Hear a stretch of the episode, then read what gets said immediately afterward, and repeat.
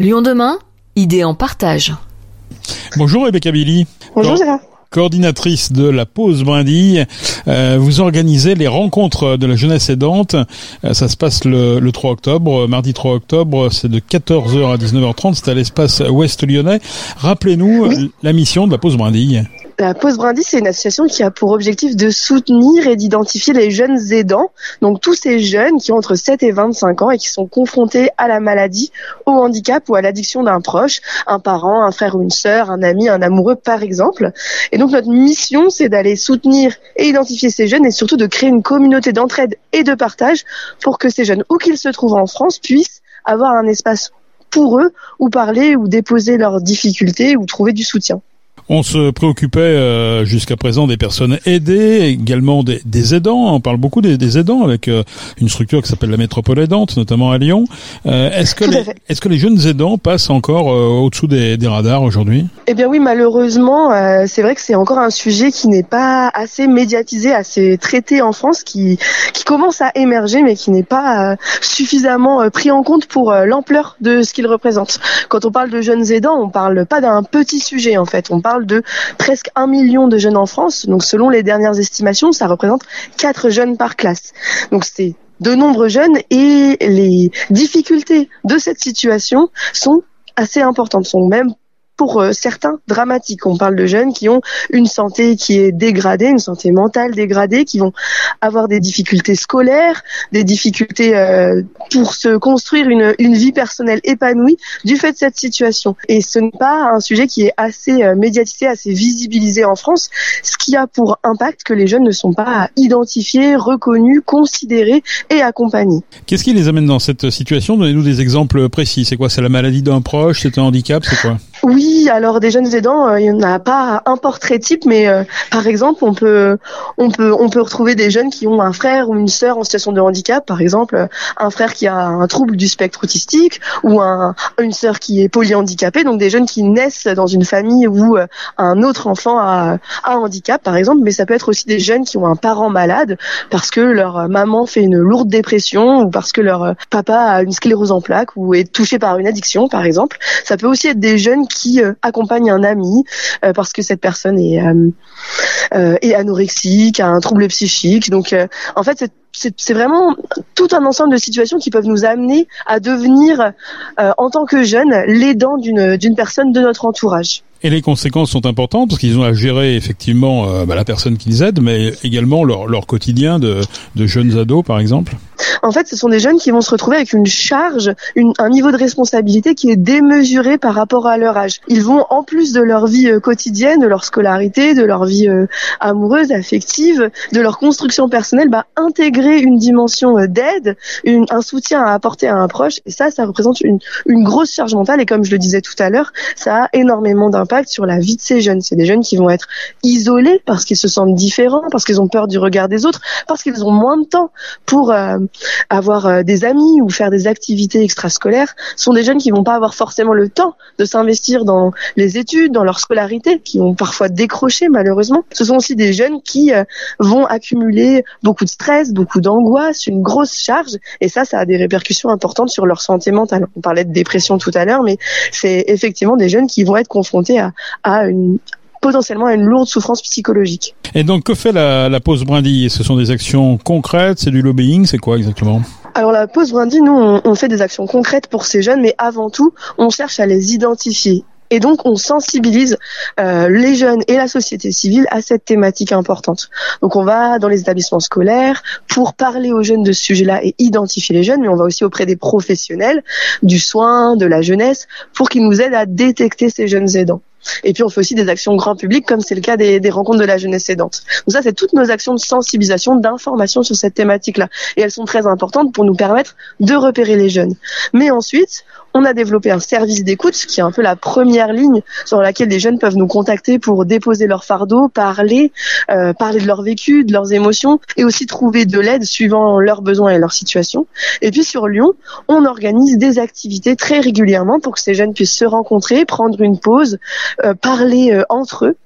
Et en parallèle de ça, on développe une communauté digitale de soutien pour que chaque jeune, où qu'il se trouve en France, puisse avoir un espace digital d'entraide, de partage, de rencontre. Quand vous dites identifier ces jeunes, ça veut dire que eux-mêmes n'ont pas forcément, je dirais, le, la, capacité à s'auto-identifier, à, se dire, bah, effectivement, on n'est pas dans une situation qui est tout à fait normale par rapport à un ado classique. Tout à fait. En fait, le terme, le terme jeune aidant n'étant pas connu, euh, les rôles, les jeunes n'ont pas conscience de leur rôle.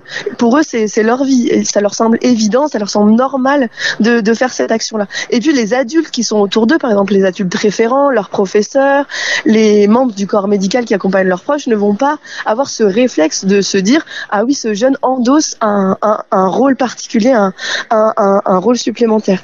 Et donc, euh, les jeunes ont aussi énormément de mal à se reconnaître comme des jeunes aidants. D'où l'intérêt euh, de libérer la parole, hein, c'est ça, c'est un petit peu le mot d'ordre de votre association. Exactement, de libérer la parole, de, de la faire circuler, de récolter des témoignages de jeunes aidants et de les partager. C'est beaucoup ce qu'on fait sur les réseaux sociaux.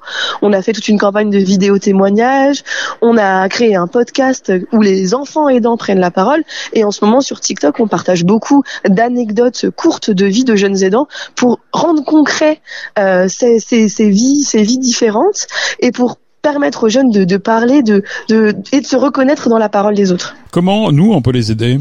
Les jeunes aidants eh bien, avant tout, en fait, euh, en, en, identifiant les jeunes qui sont dans cette situation autour de nous.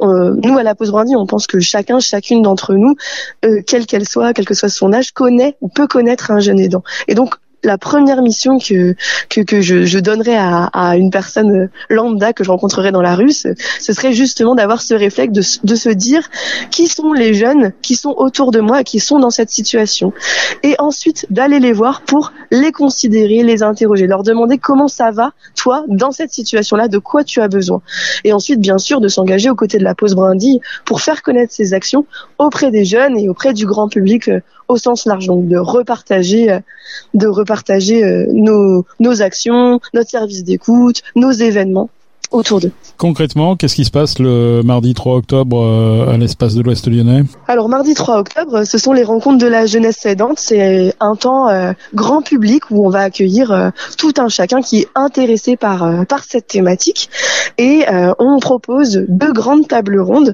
La première, elle sera animée par des chercheurs, par exemple des sociologues, qui ont recueilli la parole des jeunes et qui vont partager avec les personnes qui seront présentes leur analyse de ce sujet-là, les difficultés que rencontrent les jeunes, leurs besoins, euh, les qualités qui ressortent aussi de, leur vécu. Et la deuxième table ronde, ce sera des jeunes aidants, en fait, des adultes anciens jeunes aidants qui ont ce vécu de jeunes aidants et qui vont partager euh, leur histoire et qui l'ont partagé à travers un média artistique. On va par exemple retrouver euh, une réalisatrice de films, des écrivains écrivaines, une jeune femme qui a réalisé un podcast, une jeune femme qui a aussi écrit un stand-up sur son vécu. L'objectif de ces rencontres, c'est vraiment de donner à voir ce public dans sa diversité et de permettre une meilleure compréhension, une meilleure information euh, sur cette thématique de la jeunesse aidante. Il y aura aussi un rapport d'étonnement en slam et, euh, la prise de parole de, notre fondatrice euh, Axel Anderley. C'est un temps qui est en présentiel, donc qui est organisé euh, à l'espace de l'Ouest lyonnais comme vous l'avez dit, mais qui est aussi, pardon, diffusé en streaming et donc accessible partout en France. Et il y a un temps un petit peu ludique. Hein. L'idée, c'est de pas, euh, c'est, de pas être uniquement dans le misérabilisme, mais de, de, de donner un aspect un peu ludique à, à l'événement. Euh, alors oui, il y a, c'est un temps organisé par la pause brindille, donc c'est sûr que c'est un temps institutionnel, mais euh, bien sûr que euh, l'objectif c'est aussi de créer le débat, de susciter les échanges, et l'événement sera clôturé par un, un, spectacle, donc le spectacle de Sophie Belvisi, Alzheimer, et donc Sophie Belvisi, elle, elle partage son vécu de jeune aidante d'une maman qui a été atteinte de d'un Alzheimer précoce, et elle le partage dans un stand-up qui est à la fois bien sûr humoristique, mais aussi parfois un peu tragique. Bref, elle, elle, elle le partage euh, à sa façon. Et tout ça, c'était l'occasion de la semaine nationale des aidants qui se décline un petit peu partout euh, dans la ville, euh, évidemment avec la pause brindille, mais aussi euh, dans les EHPAD par exemple, et dans bien d'autres lieux. Merci en tout cas, Rebecca Billy. Je rappelle que vous êtes la coordinatrice de la pause brindille. On peut contacter la pause brindille, sinon un site internet, quelque chose? C'est ça, on a tous les réseaux sociaux possibles, donc Facebook, Instagram, LinkedIn, TikTok, mais on a aussi un site internet www.lapausebrindy.org et, et des contacts, numéros de téléphone et contacts mail que vous pouvez retrouver directement sur sur le site. Merci Rebecca. Merci beaucoup.